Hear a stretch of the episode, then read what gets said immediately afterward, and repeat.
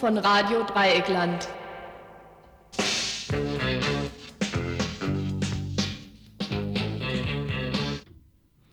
Hallo zum Donnerstagsinfo am 22.09.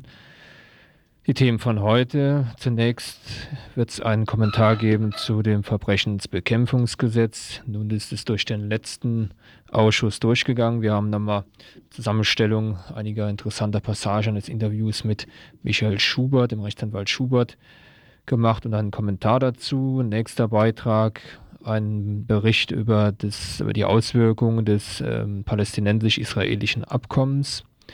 Dritter Beitrag, Prozess in Berlin. Ähm, dort wurde ja schon gestern darüber berichtet, über die, ähm, den Prozess gegen, ich glaube, vier türkische Leute und einen deutschen. Hm, sechs. Sechs, äh, die ähm, ein Treffen von Neonazis ähm, beobachtet haben und dort kam es dann zu handfesten Auseinandersetzungen. Kurzer Hinweis auf das Kurdistan-Festival in Straßburg. Maastricht. Maastricht. Und zum Schluss ein Beitrag, ein Interview mit einem Journalisten, der eine Untersuchung gemacht hat über die Internationale Gesellschaft für Menschenrechte, ein zwielichtiger Verein, der eine dubiose Vergangenheit hat und auch heute noch dubios arbeitet. Soweit diese Beiträge, zum Schluss die Veranstaltungshinweise. Erreichen könnt ihr uns wie immer telefonisch über die Studionummer 0761 31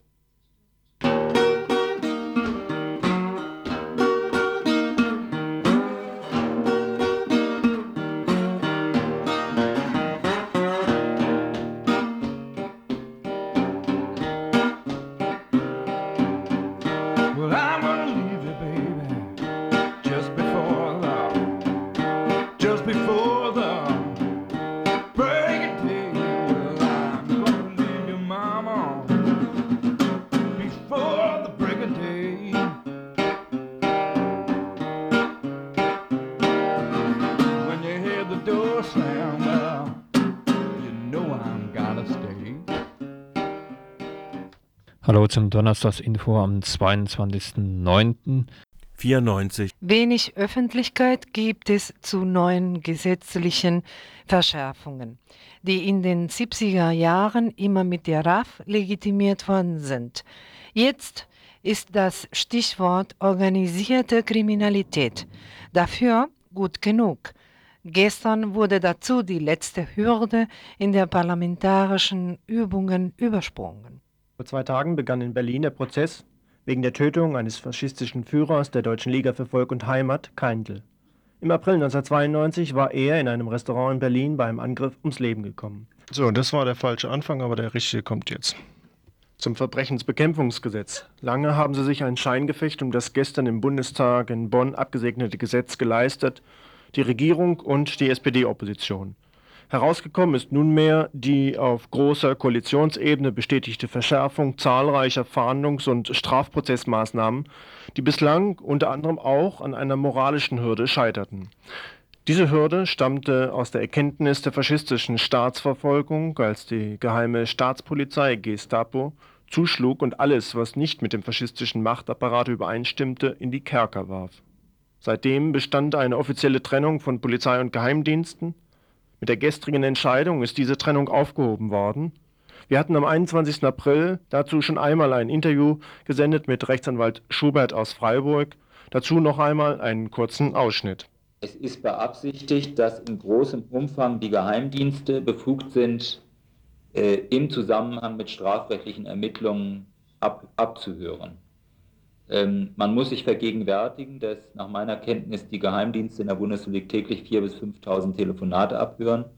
Die Quote von denen liegt also viel höher wie die polizeiliche Abhörquote, die allerdings auch kontinuierlich gestiegen ist. Die Polizei darf ja nur abhören aufgrund eines gerichtlichen äh, Beschlusses, der dann allerdings erst später bekannt gegeben wird.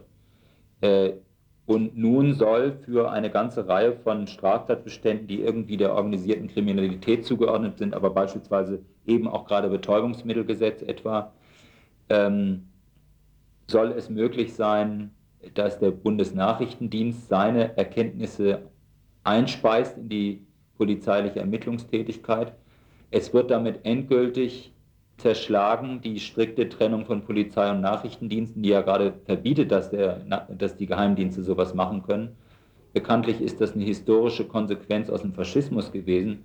Nach dem Kriege wurde eben eindeutig festgelegt, dass in Deutschland diese Trennung von Polizei, die Gefahrenabwehraufgaben und äh, Kriminalitätsverfolgungsaufgaben hat und von Geheimdiensten, die lediglich Erkenntnisse sammeln dürfen, äh, strikt eingehalten werden muss.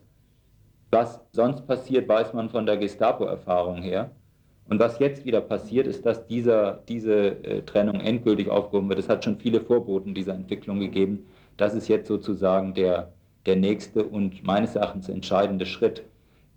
Ebenso wurden zahlreiche Methoden verschärft, mit denen Strafprozesse nunmehr für die Staatsanwaltschaften leichter über die Bühne zu kriegen sind.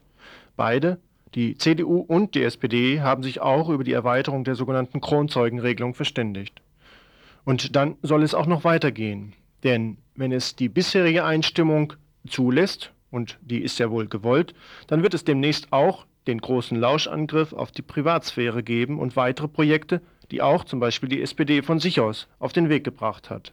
Dazu noch einmal ein kurzer Ausschnitt aus dem damaligen Interview. Die SPD ist auch nicht faul äh, und versucht äh, mit der CDU mindestens gleichzuziehen. Auch wieder in, nur in skrupelloser Weise unter Berufung auf Effektivität. Die SPD will, äh, macht jetzt dezidierte Vorschläge zur Änderung von Artikel 13 Grundgesetz in ihrem zweiten OKG, also zweiten organisierten Kriminalitätsbekämpfungsgesetz äh, und äh, Vorschläge zur, äh, also die eben darauf hinauslaufen, dass in Wohnungen abgehört werden kann, dieser Lauschangriff stattfinden kann. Und gleichzeitig schlägt sie ein Vermögenseinziehungsgesetz vor in diesem, in diesem Gesetzentwurf, das darauf hinausläuft, dass wenn Verdachtsanhaltspunkte bestehen, dass irgendwelche Vermögenswerte, wenn auch nur in zweiter, dritter oder vierter Linie oder zweiten, dritten, vierten Glied, aus Straftaten stammen, äh, dass dann dieses Vermögen eingezogen werden kann. Also man kann mal zugespitzt sagen, der Bäcker, der einem Drogenabhängigen Brötchen verkauft, dem kann erstmal sein, sein Verdienst abgenommen werden. Das ist natürlich ein etwas abstruser Fall, aber es zeigt schon, wohin das führt. Ähm, es soll dann praktisch derjenige, dem, mit dem so verfahren worden ist, den Gegenbeweis führen müssen. Wenn er den nicht führen kann, dann wird das Vermögen eingezogen eng verbunden ist das auch noch mit äh, Erweiterung der, der Regelungen zum Geldwäschegesetz und so weiter. Also auch nicht ganz schlecht. Fast hätten wir es vergessen, auch noch den Punkt zu erwähnen, mit dem jetzt politische Propaganda vermutlich gemacht wird. Das Leugnen der faschistischen Massenverfolgung an jüdischen Menschen wird nämlich auch strafrechtlich erhöht auf bis zu fünf Jahre. Allerdings ist dieser Passus schlecht geeignet, die anderen Veränderungen und Verschärfungen zu verdecken. Denn die sogenannte Auschwitz-Lüge war schon bislang in den Gerichten ob ihrer strafrechtlichen Verurteilung und Interpretation heftig umstritten, was nicht zuletzt am Urteil des Mannheimer Landgerichts im Fall des NPD-Mannes Deckert überdeutlich zum Ausdruck kam.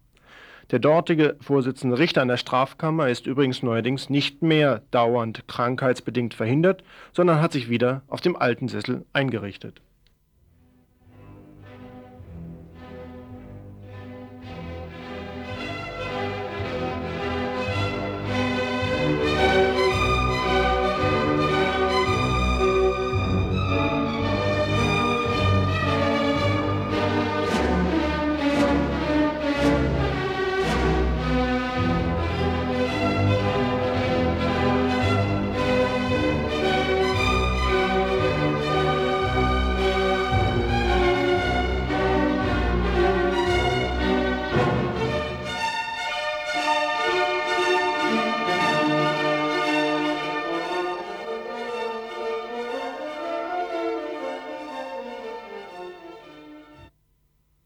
Einem Jahr wurde in Kairo ein als historisch bezeichneter Vertrag zwischen Israel und Palästina unterzeichnet. Wenn die imperialistischen Politiker mit solchen Worten kommen, ist ja meist schon klar, was sie damit sagen wollen. Ein Jahr danach kann auch das Kleingedruckte konkretisiert werden. Bei unbefangener Betrachtung ein Kapitulationsvertrag. Natürlich ist es immer Ausdruck von gegenwärtigen Kräfteverhältnissen, wenn Parteien, die sich bislang das Existenzrecht gegenseitig streitig machten, nunmehr an einem Tisch sitzen, um sich vermeintlich um den Frieden zu kümmern. Das geht so in dem sogenannten Demokratisierungsprozess in El Salvador, wie auch in der sogenannten Normalisierung in Südafrika, aber auch im Abkommen, das vor einem Jahr in Kairo zwischen der PLO und Israel vereinbart worden war. Zugleich sind damit Regionalkonflikte angeblich entschärft worden, die in den letzten Jahren und Jahrzehnten für reichlich viel Wirbel in der Weltpolitik sorgten. Nun ist also von Frieden und Demokratie die Rede, ganz so, als wäre dies die Übersetzung des amerikanischen Freedom and Democracy. Ein Jahr Entwicklung, begonnen mit dem Kairoer zweiten Abkommen zwischen der PLO Arafat und der Regierung Rabin abgeschlossen. Was ist davon zu berichten?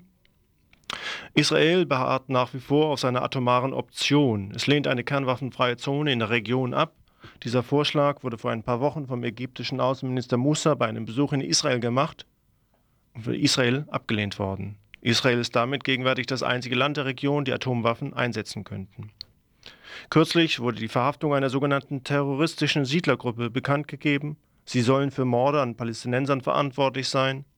Geht Israel nunmehr gegen seinen Rechtsaußenflügel vor? Oder ist alles nur eine aufgebauschte Meldung, um zu vertuschen, dass die Siedlungen in den von Israel besetzten Gebieten, wie zum Beispiel diese Festung Kiryat Arba bei Hebron, unverändert zum israelischen Sicherheitsanspruch gehören? In allen bisherigen Abkommen wird die Position der Siegermacht, nämlich Israel, festgeschrieben, so zuletzt auch zum Beispiel in der Ankündigung, dass die palästinensische Selbstverwaltung auf Bereiche wie Bildung, Gesundheitswesen, Soziales oder so ausgedehnt worden ist. Selbstverwaltung, dieser Begriff ist eine Euphorie, eine Übertreibung, verglichen mit den tatsächlichen Fußangeln, die in jeder Abmachung enthalten sind. Von Selbstverwaltung kann nur dann als positiver Begriff eigentlich die Rede sein, wenn die Ursachen der Misere, zum Beispiel im Gesundheitswissen, Wesen oder in der Bildung ausgeblendet werden. Hier soll dann die Verantwortlichkeit den palästinensischen Behörden zugeordnet werden, die während der gesamten über 26-jährigen Besatzungszeit keine Verantwortung haben durften. Hier, so der ehemalige stellvertretende Bürgermeister von Jerusalem, Meron Ben-Visti, in einer Kritik dieses Abkommens, ist die Verantwortung der palästinensischen Behörden unbegrenzt. Sie tragen alleinige Verantwortung für alles, was getan oder nicht getan wurde, bevor sie existierten. Israel will aufhören, irgendeine Verantwortung zu tragen, sei es finanziell oder anderer Art, für alles, was es während der Besatzungsperiode getan oder zu tun versäumt hat. Meron Ben-Visti ist eben nicht irgendeiner, der sich vor wenigen Wochen in der Zeitung Haaretz zu diesem Abkommen der Kapitulation kritisch geäußert hat. Er war einer, der die strategische Siedlungspolitik in der Gegend um Jerusalem und in der Westbank schon in den 80er Jahren untersuchte. Heute fragt er sich, was Arafat eigentlich dazu gebracht hat, ein Abkommen zu unterzeichnen, bei dem er vielleicht eine palästinensische Fahne kriegt, aber nicht einmal entscheiden kann, wer zum Beispiel in sein Land einreisen kann oder wer dort ausreisen kann. Das Abkommen, so Ben Visti, läuft auf eine erfolgreiche Realisierung aller israelischen Vorschläge hinaus, die den Ägyptern während der Autonomieverhandlungen schon 1977 vorgelegt wurden. Deshalb, so wundert er sich, weiß er auch nicht, was die Likud-Fraktion, eigentlich die israelische Opposition, an diesem Abkommen zu kritisieren hat. Schließlich seien noch sämtliche Punkte wieder vorhanden, die Carter, Begin und Sadat schon in einem Rahmen für den Frieden im Nahen Osten damals aufgenommen hatten. Damals kam der plötzliche Sadat, der plötzliche Tod von Sadat dazwischen den die Strafe für seinen sogenannten Separatfrieden mit Israel in Form von ein paar Kugeln erreichten. Und Israel marschierte überdies auch noch in den Libanon 1982 ein, sodass damals dann kein weiteres Abkommen erzielt werden konnte. Arafat sprach übrigens in dieser Zeit über dieses sogenannte Rahmenabkommen, was nun bestätigt worden ist, nur in Begriffen von Verrat.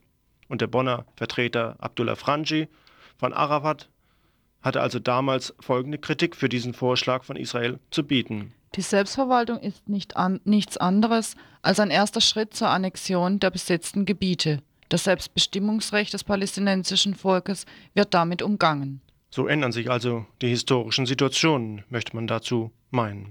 Heutzutage wird geschluckt, was vor 15, Tag, 15 Jahren strikt zurückgewiesen wurde.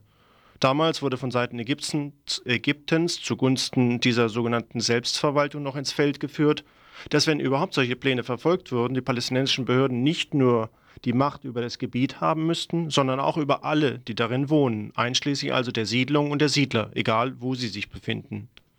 Genau das wurde damals von Israel natürlich abgelehnt und heute von Arafat so im Sinne Israels auch akzeptiert. Israelische Truppen können sich in den sogenannten autonomen Gebieten jederzeit frei bewegen. Militärische Einrichtungen, militärisch erforderliche Zonen sind jederzeit zu definieren. Propagandistisch wird dies dann als Rückzug erklärt. Kürzlich war auch zu beobachten, als israelische Truppen die Stadt Jericho abriegelten, weil dort eine Demonstration gegen das Abkommen stattfand. Die Abriegelung wurde in Jericho erst aufgehoben, als die PLO zusicherte, dass solche Demonstrationen zukünftig unterbunden werden. Wörtlich heißt es in den nur auszugsweise veröffentlichten Fußangeln zu diesem Kairoer Abkommen aus dem Jahr 1993, dass der israelischen Selbstverwaltung die ausschließliche Autorität in der Gesetzgebung, der richterlichen Entscheidung, der polizeilichen Gewalt zusteht. Außerdem werde ganz eindeutig das israelische Gesetz überall angewendet. Der ehemalige stellvertretende Bürgermeister Meron Benvenisti dazu. Das bedeutet, dass der Gazastreifen und Jericho unter der Herrschaft des militärischen Besatzungsregimes bleiben wird. Das bedeutet auch, dass die Palästinenser schon damit einverstanden sind, dass der Rückzug der israelischen Armee nichts weiter als eine Umverlegung ist, was keine Änderung im Status der israelischen Armee als Herrschaft über die Gebiete zur Folge hat. Die Gesamtheit aller bestehenden Gesetze in den Gebieten werden demnach verpflichtend bleiben, außer solchen gesetzgebenden Regularien und anderer Befugnisse, die Israel palästinensischen Behörden durch einen Gnadenakt ausdrücklich gewähren kann und unter der Bedingung, dass die neue Gesetzgebung vor israelischen Augen Gefallen findet. Nun bleibt, ob diesem als Fortsetzung der Besatzungsmacht entpuppten sogenannten Friedensprozess eigentlich die Frage, wieso hat Arafat sich 1993 all diesen israelischen Forderungen so gefügig erwiesen? Hat er den Kontakt zur Realität verloren? So fragt Benvenisti, aber er findet keine Antwort dazu. Dabei ist die Antwort vielleicht nicht ganz so schwer zu finden. Arafat ist für die USA zum sogenannten ehrenwerten Mitglied der Gesellschaft geworden, was Arafat wie ein absoluter Herrscher sich gebärdend doch ziemlich schmeichelhaft sein wird. Gleichzeitig können Israel und die USA ihren PLO-Mann nun für die eigenen Interessen noch besser instrumentalisieren. So jedenfalls meint ein anderer Kritiker Israel Shahak. Oder um vielleicht zum Anfang zurückzukommen, das normale Kräftverhältnis in der gegenwärtigen Situation lässt eben nichts anderes mehr zu. Genügend Stoff zur Diskussion also, vielleicht auch auf einer Veranstaltung, die am nächsten Donnerstag, den 29. September in Freiburg stattfinden wird. Palästina auf dem Weg zur Demokratie ist der Titel, ein Vortrag mit Dr. Ottman Ottman von der Universität aus Nablus aus den besetzten Gebieten. Wenn man allerdings hört, dass der ursprünglich vorgesehene Referent Asmi Bishara von den Israelis keine, äh, keine Ausreisegenehmigung erhalten hat, dann wird man gleichzeitig wieder mitkriegen, welche Probleme dabei noch auftauchen. Möglicherweise kann dieser Dr. Ottman Ottman auch nicht nach Deutschland einreisen, weil er hier über die vielleicht etwas kritische Sicht zum palästinensischen Demokratieprozess Stellung nehmen könnte. Well,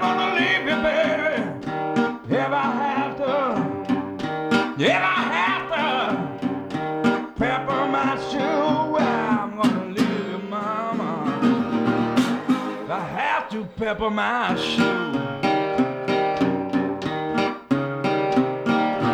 You got grip I could do, well, I, I just can't cut you loose. No. You taught me to stay when I tried leaving. When I tried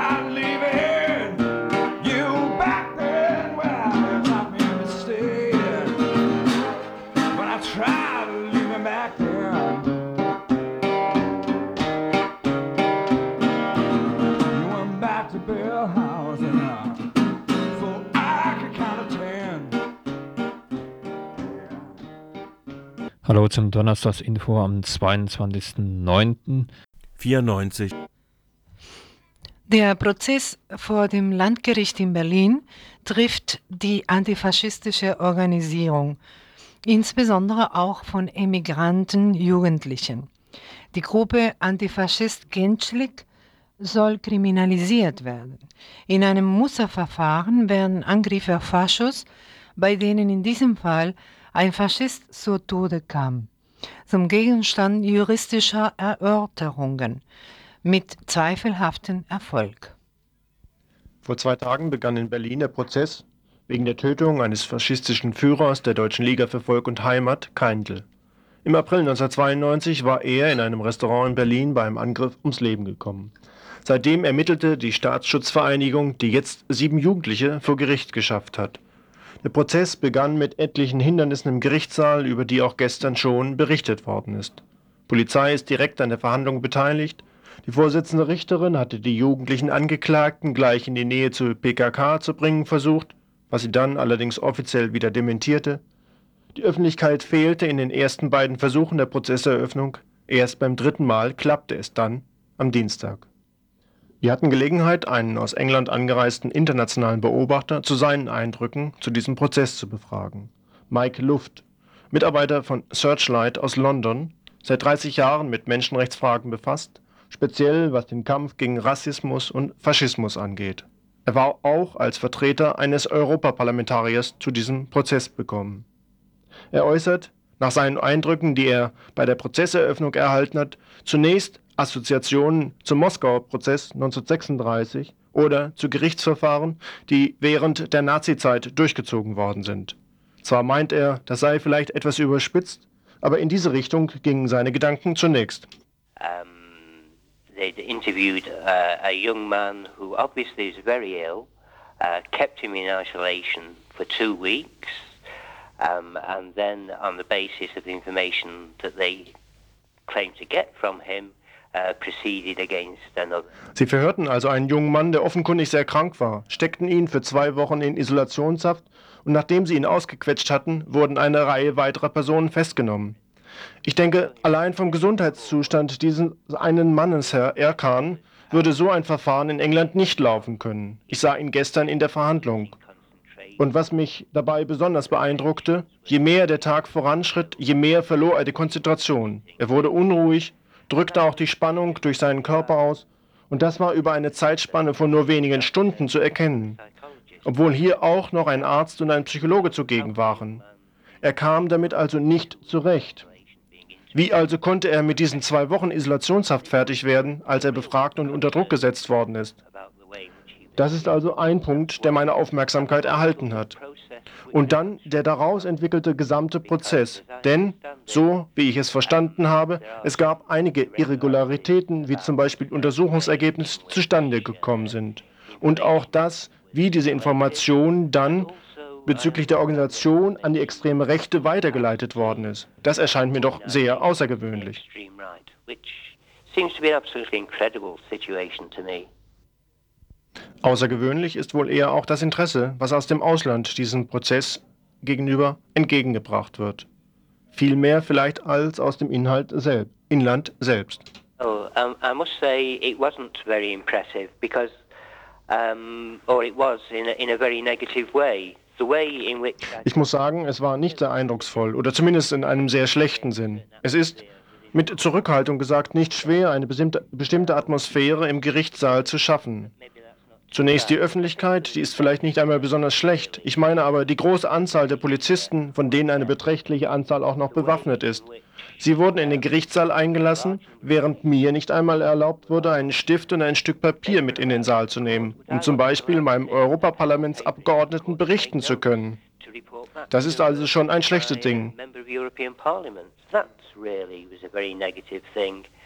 And also the fact Und dann auch noch die Tatsache, dass obwohl nicht einmal alle Plätze besetzt sind, doch nicht weitere Personen zunächst eingelassen worden sind. Auch dies ist eigentlich eine allgemeine Regel. Er wird also seinem Europaparlamentarier Bericht erstatten und er wird sich allerdings auch gegenüber der deutschen Regierung um die Eindrücke bemühen, die er nun bei diesem Prozess gewonnen hat. There are a whole range of uh, Es gibt inzwischen eine große Anzahl von faschistischen und rechtsgerichteten Aktivitäten, Angriffe auf Menschen, sogar Mordanschläge. Ich nenne nur Solingen und Mölln. Und es hat den Eindruck, als wenn der Staat nur wenig gegen den rechten Terrorismus unternimmt. Wenn aber Antifaschisten und Demokraten ihre Meinung ausdrücken, dann bekommt allein dies schon eine Bedeutung, und zwar eine negative. Mike Luft wird, wenn er nach England zurückkehrt, auch dort zum Beispiel Bericht erstatten, auch vor der jüdischen Gemeinde, die verständlicherweise ein Interesse an dieser deutschen Justiz hat. Auf die Frage, dass es vielleicht möglicherweise nicht nur ein deutsches faschistisches Problem ist, sondern ein europäisches, Yes, I mean, uh, you shouldn't make. Yes, you, you- you're very, very correct in bringing that out. We shouldn't say that it is just a German problem. Ja, das ist richtig. Wir sollten nicht allein sagen, es sei allein ein deutsches Problem. Auch wir haben eine Verantwortung für das Aufkommen von Rassismus und Faschismus und dagegen aufzustehen. to counteract it. So we shouldn't see it as a German problem, although because of historical circumstances, fascism and uh, Allerdings gibt es dennoch Gründe, die in den geschichtlichen Umständen liegen. Faschismus und Rassismus haben nun einmal ein besonderes Gewicht in Deutschland, was auch die europäische Ebene betrifft. Deshalb wird diesem Phänomen auch eine besondere Aufmerksamkeit gewidmet. uh,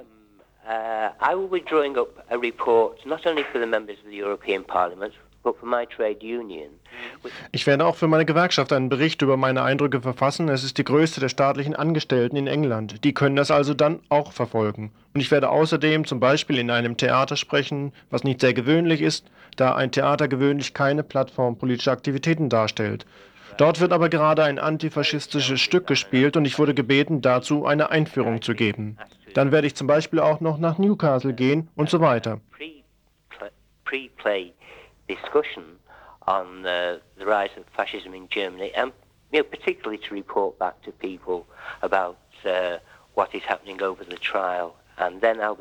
Newcastle to speak as well, and there'll be a whole range of other meetings organised.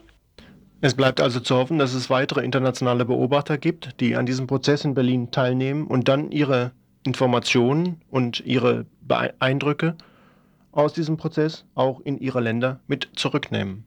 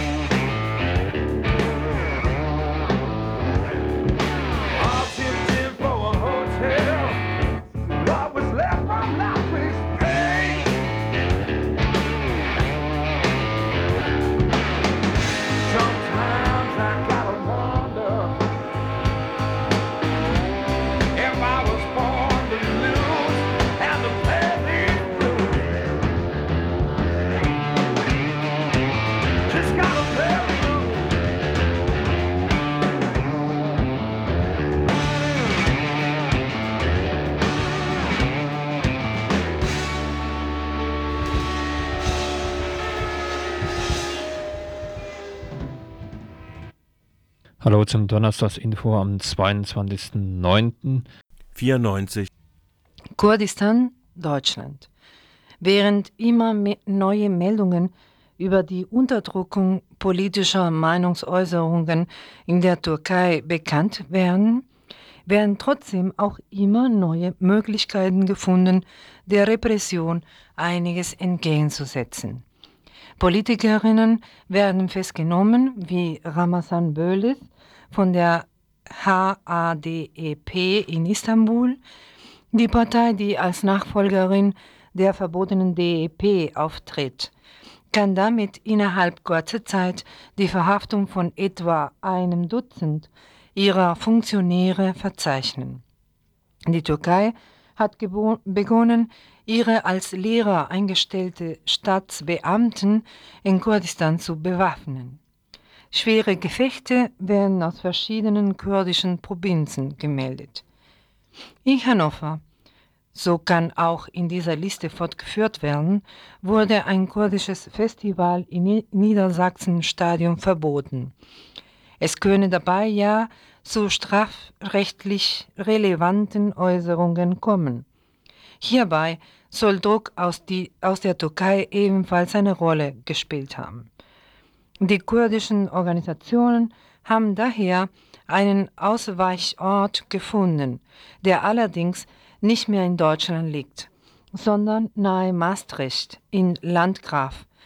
Mehr als 50.000 Kurdinnen und Kurden werden dazu erwartet. Politi Politikerinnen aus England, Griechenland und aus Deutschland werden dort neben zahlreichen Musikgruppen auftreten. Ein, eine weitere Aktion beginnt am kommenden 26. September in Mannheim. Kurdische Frauen wollen dort dann einen Marsch nach Straßburg unternehmen und dort zur Sitzung des Europarats anzukommen. Mit dieser Aktion wollen die Frauen insbesondere auf die entwürdigenden Repressionsmaßnahmen der türkischen Armee hinweisen, die Frauen unterdrückt, vergewaltigt, ihre Ehre entwürdigt.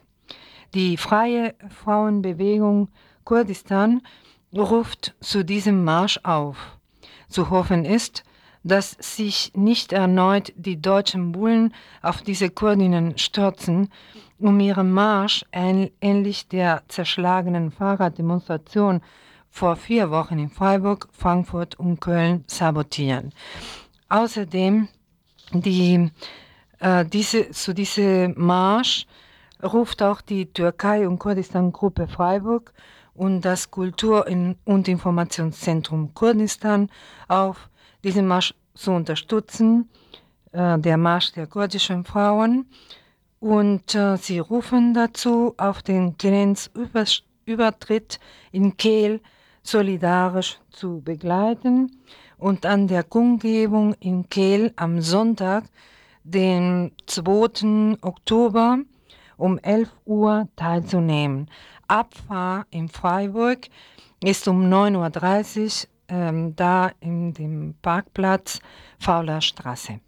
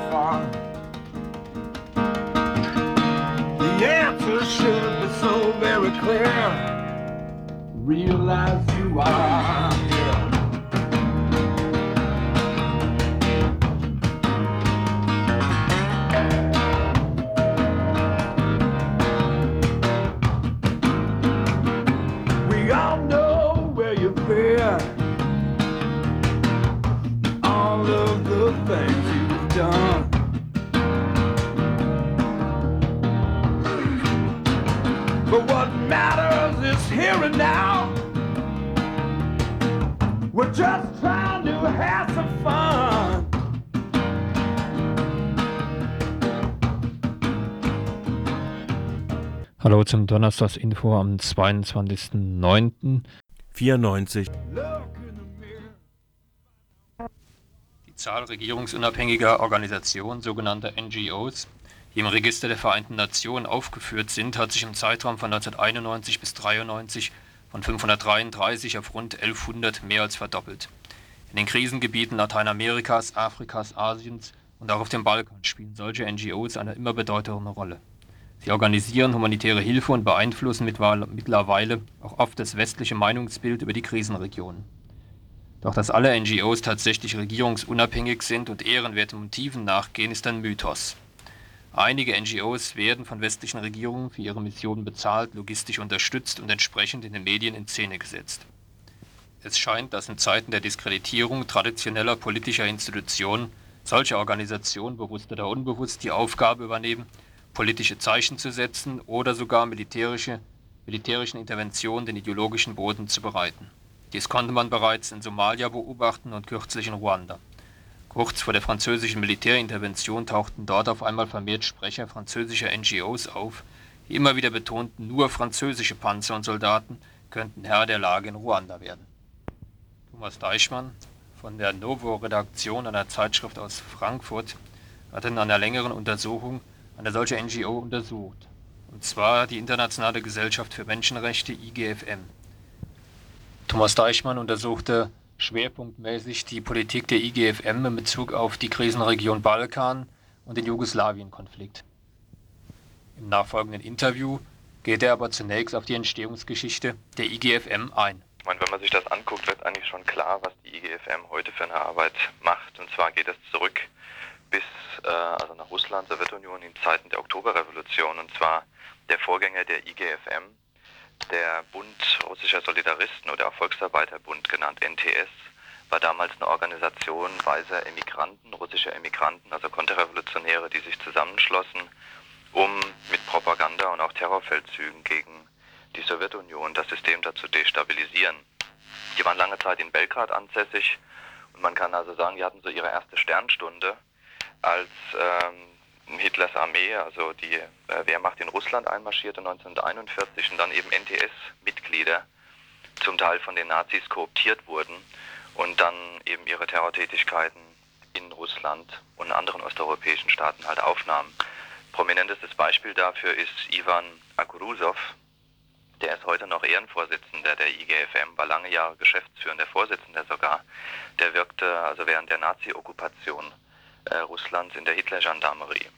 Und das Interessante war, dass eben auch in dieser Zeit NTSler sehr intensive Kontakte pflegten und aufnahmen, zum Beispiel äh, mit den Spionagediensten, also zum Beispiel mit Reinhard Gehlen, dem Chef des Oberkommandos der Heeresabteilung Fremde Heere Ost und er war gleichzeitig Leiter des östlichen Spionage- und Sabotagenetzes. Mit denen arbeitete man intensiv zusammen und das zahlte sich dann eben gerade nach Ende des Zweiten Weltkrieges aus, weil äh, nach Ende des Zweiten Weltkrieges NTSler halt aus Russland fliehen mussten und viele tauchten dann eben wieder in den amerikanisch besetzten Zonen auf. Reinhard Gehlen ist ja bekanntermaßen, äh, wurde vom CIA kooptiert wegen seiner Spionagetätigkeiten und darüber bekam auch der NTS dann eine gewisse Plattform geboten. Also zum Beispiel waren NTSler für die CIA-Sender Radio Liberty oder Radio Free Europe aktiv und Reinhard Gehlen ähm, wie gesagt, erst beim CIA tätig, wurde dann äh, später auch der Leiter des Bundesnachrichtendienstes. Und kann man jetzt sagen, dass praktisch ähm, die CIA dann diese NTS übernommen hat und für ihre Zwecke jetzt nutzte, weil man kennt ja jetzt auch gerade dann die IGMF-Tätigkeit vor allen Dingen Richtung Osten weiterhin, also dann in den Nachfolgejahren. Ich denke, dass die sehr bereitwillig geduldet wurden, weil sie halt eine, eine absolut scharfe antikommunistische Propaganda betrieben haben, was ja gerade damals in der McCarthy-Ära äh, sehr willkommen war von Seiten des US-Establishments, aber auch von der, von der Bundesregierung unter Konrad Adenauer. Ein Beispiel hierfür zum, ist, ähm, dass die NTS bis 1958 in der Nähe von Frankfurt in Sprendlingen illegal eine eigene Radiostation betrieb, die vom damaligen Postminister Richard Stücklen, der war bei der CSU, äh, toleriert wurde. Das heißt, er wurde gar nicht gegen vorgegangen. Das heißt, man hat die meiner Meinung nach bereitwillig tun lassen, weil sie die politische Linie der Regierung halt in den USA oder in Deutschland unterstützten. Das Interessante ist jetzt eben, es gibt eine direkte Linie von dieser NTS zu der IGFM. Kannst du das kurz erläutern, wie aus der NTS jetzt diese IGFM wurde? Ja, das also vollzog sich 1972 wurde halt die Gesellschaft für Menschenrechte begründet. Später dann 81 wurde sie in Internationale Gesellschaft für Menschenrechte umgetauft und der Hintergrund dafür war, dass mit der Einleitung der Entspannungspolitik von Seiten der USA und später auch von Seiten der Bundesregierung diese herkömmliche, plumpe antikommunistische Propaganda einfach nicht mehr gefragt war. Und die IGFM ist damals auch teilweise in, äh, ins Kreuzfeuer der Kritik geraten und Ich würde es werten wie so ein taktischer Umschwung. Das heißt, man hat sich diesen neuen außenpolitischen Rahmenbedingungen angepasst und eben eine Organisation neu aus der Taufe gehoben, die sich als Menschenrechtsorganisation darstellt, aber, und das ist ganz wichtig, in der, in der, in der Folgezeit an ihrer antikommunistischen Propaganda überhaupt nichts änderte. Also das, wie gesagt, 1972 wurde diese GFM, Gesellschaft für Menschenrechte, gegründet und sowohl die Postadresse wie auch einige der 13 Gründungsmitglieder der GFM, die waren also damals absolut identisch mit dem NTS. Zum ersten Mal in Kritik der Öffentlichkeit stand die IGFM in den 80er Jahren, Ende der 80er Jahre, als die sogenannte Contra Connection in Nicaragua aufflog. Geheimdokumente eines 1986 stattgefundenen Madrider Arbeitstreffens des Contra-Dachverbandes Union Nicaraguense Oppositora gelangten an die Öffentlichkeit. In Madrid wurde damals ein Memorandum zugunsten der Contras beschlossen und über die Umsetzung eines von der CIA mit 1,5 Millionen Dollar unterstützten Propagandafeldzuges gegen die sandinistische Regierung in Nicaragua beraten. Teilnehmer dieses Treffen waren aus Deutschland unter anderem der Mitarbeiter der Konrad-Adenauer-Stiftung Edmund Moser und Götz Freier von Huwald von 69 bis 1975 deutscher Botschafter in Nicaragua unter Somoza und 1986 Mitglied der Nicaragua-Gesellschaft sowie der Internationalen Gesellschaft für Menschenrechte. Die aufgeflogene Contra Connection brachte aber noch weit mehr ans Tageslicht. In Umrissen wurde ein international agierendes Netz von zum Teil im Untergrund arbeitenden Gruppen deutlich, die überall dort auftauchten, wo es mitunter auch unterstützt von westlichen Geheimdiensten und staatlichen Institutionen darum ging, Befreiungsbewegungen in Lateinamerika, Afrika oder Asien das Wasser abzugraben. Eine solche Organisation war die in Paris ansässige Internationale des Widerstands, die die UNITA-Rebellen in Angola, die Renamo-Söldner in Mosambik, die Mujahedin in Afghanistan und die Contras in Nicaragua unterstützte. Cornelia Gerstemeyer, Tochter des ehemaligen deutschen Parlamentspräsidenten Eugen Gerstenmaier war von 1973 bis 1978 Ehrenpräsidentin und Vorsitzende der IGFM und nach ihrem Austritt Mitbegründerin dieser Internationale des Widerstands. Auch der ehemalige Moderator des ZDF-Magazins Gerhard Löwenthal war Kuratoriumsmitglied der IGFM und Ehrenmitglied dieser Gruppe. Für seinen Einsatz für die Menschenrechte erhielt Löwenthal 1979 zu allem Überfluss sogar das Bundesverdienstkreuz. Es gab weitere solcher Doppelmitgliedschaften in der IGFM. Eine praktische Einflussnahme dieser rechten Organisation kann man auch deutlich an der Entwicklung des Jugoslawien-Konflikts betrachten. In einer Festschrift zum 20-jährigen Bestehen der IGFM schreibt die IGFM, in den zurückliegenden 15 Jahren hat sich die IGFM verhältnismäßig intensiv mit der Situation in Jugoslawien beschäftigt. Allerdings lag der Schwerpunkt unserer Arbeit beinahe ausschließlich in Kroatien. Kannst du kurz zusammenfassen, was dieser Schwerpunkt der Arbeit der IGFM in Kroatien war? Was gemacht wurde, es wurde darauf hingewiesen, immer wieder über, auf Menschenrechtsverletzungen. Das, Im damaligen Jugoslawien war das ja noch.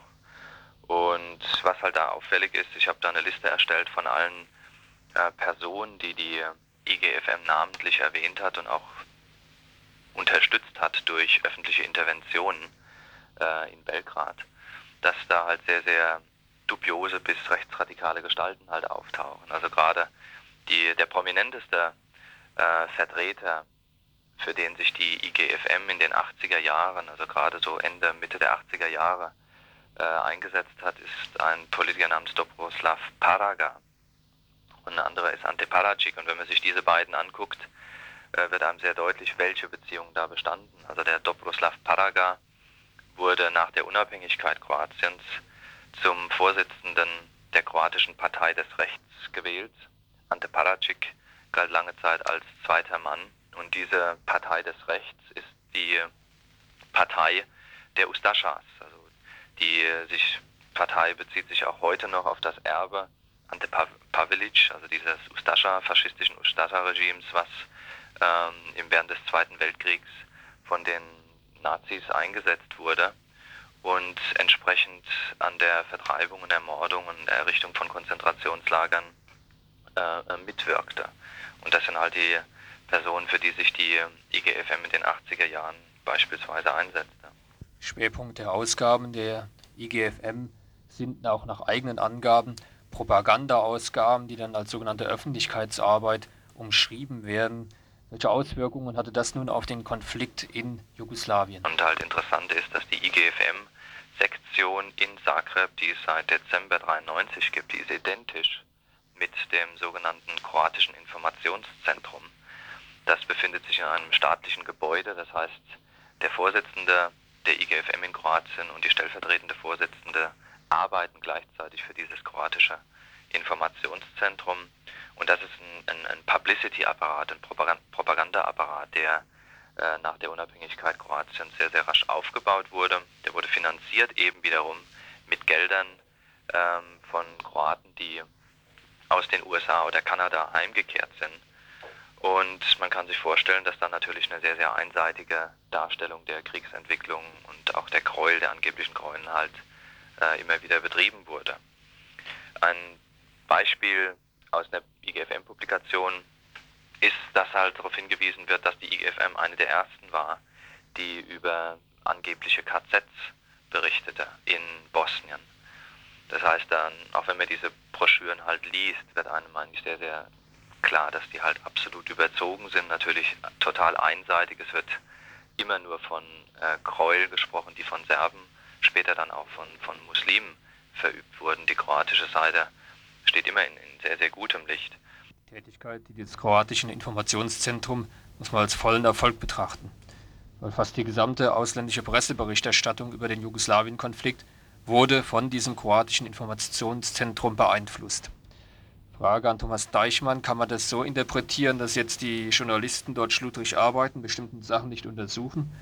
Oder gibt es dort sehr intensive Beziehungen zwischen der Presseberichterstattung und der Pressearbeit der IGFM in Kroatien? Ja, ich meine, man muss halt sehen, dass dieser Publicity-Apparat in, in Kroatien sehr professionell arbeitete.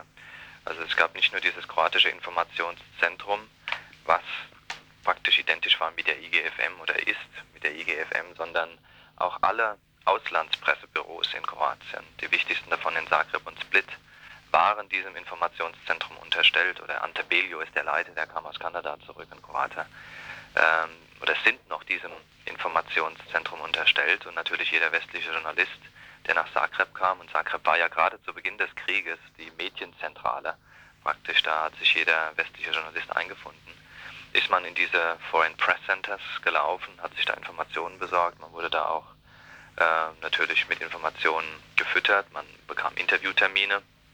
Und dadurch ist natürlich ein sehr, sehr großer Einfluss gelungen. Und ich meine, was die Arbeit von vielen Journalisten betrifft, das heißt, also was ich, ich will nicht sagen, dass jeder praktisch sich darauf verlassen hat.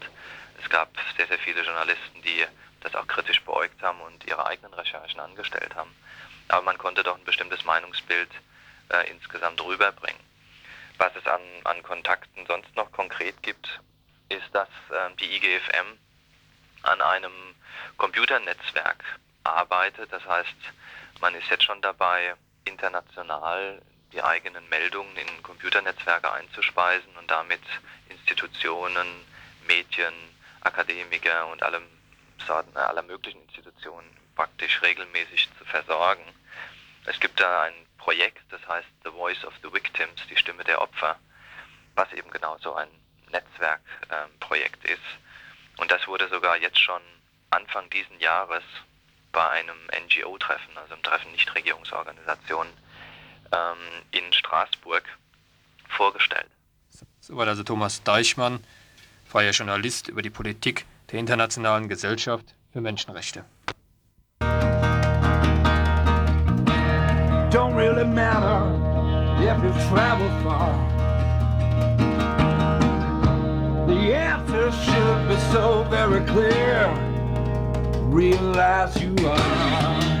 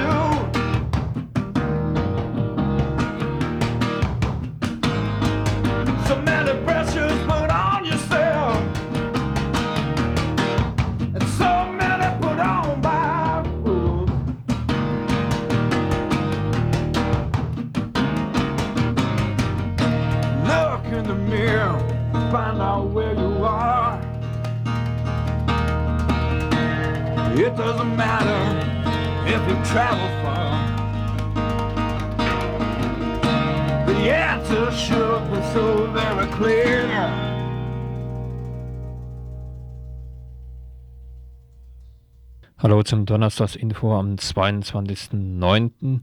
94. Ja, heute, mh, da fangen wir schon fast an mit den Veranstaltungen für diese Woche und kommende Woche. Und ähm, unter dem Motto Frieden gestalten, Gewalt überwinden fängt heute die bundesweite interkulturelle Woche von äh, hier in Freiburg von äh, dem Ausländerbeirat Freiburg und andere Organisationen veranstaltet und findet von heute am 22. September mit einem ein großes Fest, Eröffnungsfest, bis am Sonntag, den 2. Oktober, wo es eben Abschlussfest sein wird. Am Samstag unter vielen Veranstaltungen, die stattfinden werden. Und am Samstag findet auch vor dem Rathaus eine Informations, ein Informationstag. Und zu der Bedeutung von dieser interkulturelle Woche haben wir Roberto Alborino, Vorsitzender des Ausländerbeirats, Ausländerinnenbeirats in Freiburg, interviewt.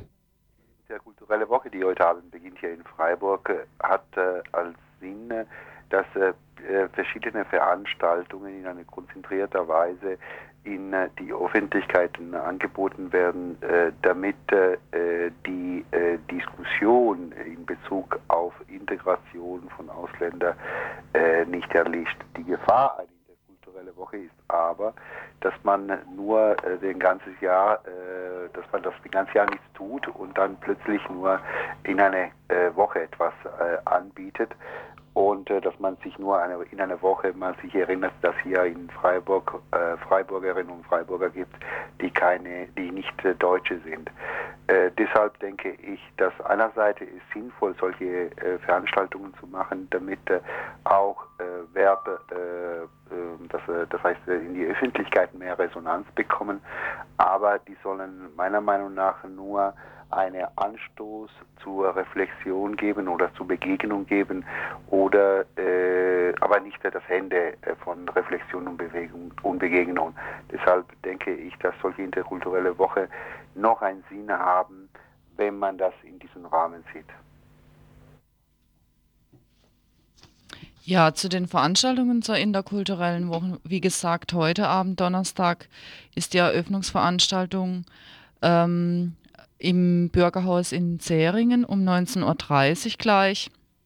Es gibt ein Begleitprogramm dazu, osteuropäische und jiddische Lieder von Shalom. Das ist eine, ähm, nee, Shalom ist eine Gruppe. Dann gibt es Lieder und der Sinti und Roma von einem Schulorchester, von einem Gymnasium in Denzling. Und Mario Ferraro ist ja hier auch bekannt in Freiburg spielt da noch italienische Rhythmen, also heute um 19.30 Uhr im Bürgerhaus. Es gibt dann täglich Veranstaltungen, wo wir darauf hinweisen werden hier im Info, aber wir sollen heute noch ganz besonders darauf hinweisen, weil das nicht ausgedruckt ist in den Veranstaltungskalendern, dass am Sonntag um 13 Uhr am Diedenbach Sportplatz ein Fußballmatch stattfinden wird zwischen Flüchtlingen von St. Christoph und Persönlichkeiten aus Politik und aus dem öffentlichen Leben hier in Freiburg. Wenn wir schon mal beim Sonntag sind, zwar nicht im Rahmen der interkulturellen Woche in Freiburg, sondern im Rahmen der interkulturellen Woche in Emmendingen oder der Woche der ausländischen Mitbürger, so wie sie dort heißt, gibt es ein Theaterspiel und zwar am Sonntagabend, den 25.09. um 20 Uhr im katholischen Pfarrsaal St. Bonifatius in der Hebelstraße das Nächtebuch Zwölf Tag und Traumszenen vom Fremdsein in Deutschland. Eine Theatergruppe Tiffer aus Karlsruhe wird dieses abends um 20 Uhr dort vorführen. Ja, und ansonsten gibt es auch noch eine Fortsetzung äh, eines Treffens, eines Seminares von Internationalismusgruppen da gab es im vergangenen Jahr schon mal ein Treffen und es wird jetzt weitergeführt, beziehungsweise natürlich auch für Leute, die damals nicht dabei waren und in irgendwelchen Gruppen ähm, internationalistisch arbeiten, sind da eingeladen. Das Ganze beginnt am Freitagabend um 19 Uhr. Es äh, beginnt mit einer Vorstellungsrunde, die schwerpunktmäßig das Internationalismusverständnis der verschiedenen Gruppen und Einzelpersonen diskutieren will. Als Einstieg in die Debatte werden mehrere bereits angesprochene Gruppen ihre Entwicklung und die Gr Gründe für ihre Veränderungen darstellen. Es wird der Frage nachgegangen, ob sich die Praxis in Anpassung an die politischen Bedingungen verändert oder auch ein anderes Verständnis von internationalistischer Arbeit die Oberhand gewonnen hat. Zu diesem Komplex gehört auch die Frage, warum es Gruppen nicht mehr gibt, die vorher intensiv zu Ländern gearbeitet haben, beziehungsweise warum es zu bestimmten Ländern keine internationalistisch arbeitenden Gruppen gibt oder mehr gibt. Also das ganze Internationalismus-Seminar, wie gesagt, beginnt am Freitagabend um 19 Uhr. Es geht dann bis Sonntag, den 25. September und findet statt in der Kita Haus 37 auf dem Vauban-Gelände, draußen in der Merzhauser Straße. Dann noch ein Hinweis auf eine Kaffeeeröffnung etwas weiter weg am Montag und auch etwas weiter von Freiburg weg, nämlich in Lahr. Am Montagnachmittag um 17 Uhr, auch nochmal vielleicht im Rahmen dieser Woche der interkulturellen Woche oder ausländische Mitbürgerin, wie es auch unterschiedlich heißt, gibt es eine Kaffeeeröffnung von dem Arbeitskreis Asyl in Lahr. Am Café Grenzenlos nennt sich das am Montag um 17 Uhr. Jetzt äh, wird es in der City von La sicherlich ganz einfach zu finden sein, wo diese Kaffeeeröffnung dann ist. Dort sind dann auch Veranstaltungen, zum Beispiel am Dienstagabend über Kirchenasyl, Asyl in der Kirche, inwieweit es dort eine Problematik gibt, die von den Kirchen zum Teil nicht gesehen wird oder inwieweit es notwendig ist, auch von außerhalb auf die Kirchen einzuwirken. Das in La eine Veranstaltung. Dann hatten wir noch weitere Veranstaltungen. Ähm, ich weiß von nichts mehr. Wir können auf eine Demonstration hinweisen, die allerdings auch erst am 3. Oktober in Bremen stattfindet wird, gegen diesen nationalen Feiertag, der neu eingerichtet worden ist, wird eine bundesweite Demonstration in Bremen stattfinden. Aber das wird sicherlich in der kommenden Woche noch einmal Thema im Info sein. Ja, ansonsten haben wir ein, das einmalige äh, Erlebnis, dass wir heute früher fertig sind, was uns sonst selten gelingt. Es geht gleich weiter äh, mit Internationalismus. Genau, da fällt mir noch ein, dass am Freitagabend eine Veranstaltung zu El Salvador ist, und zwar in Freiburg um äh, DGB-Haus, 19.30 Uhr oder 20 Uhr wird es stattfinden. In Freiburg, da wird eine Vertreterin der FMLN aus El Salvador kommen, die sich allerdings auch in der deutschen Solidaritätsbewegung ganz gut auskennt. Die anschließende Sendung wird sich gleich mit diesem Thema befassen. Eine weitere Veranstaltung ist am Sonntagabend. Dort gibt es zum Thema Baskenland und Hungerstreik von ETA-Gefangenen eine Veranstaltung in der Vauban-Kaserne in dem Haus 37, was? Ja. Dort kommen äh, Anwälte und Angehörige von ETA-Gefangenen und diese Situation hat ja gerade in den letzten Wochen einige äh, Auseinandersetzungen hervorgerufen, als drei bzw. zwei baskische Gefangene aus Uruguay dort konnten sie sich frei bewegen, dann nach Spanien ausgeliefert worden sind. In Uruguay, in Montevideo gab es äh, heftige Demonstrationen mit äh, äh, verschärften Auseinandersetzungen, die es dort mit der Polizei seit der Militärdiktatur nicht mehr gegeben hat. Es gab einige Tote. Ein Radio Panamericana wurde deswegen auch geschlossen.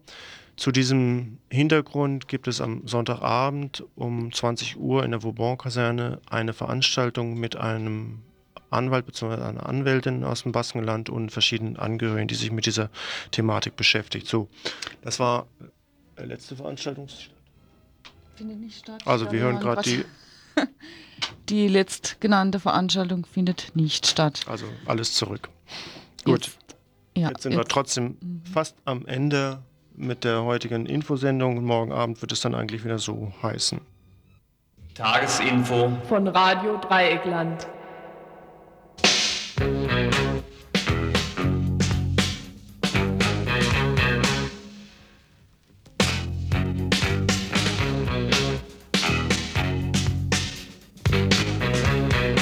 Hallo zum Donnerstagsinfo am 22.09. 94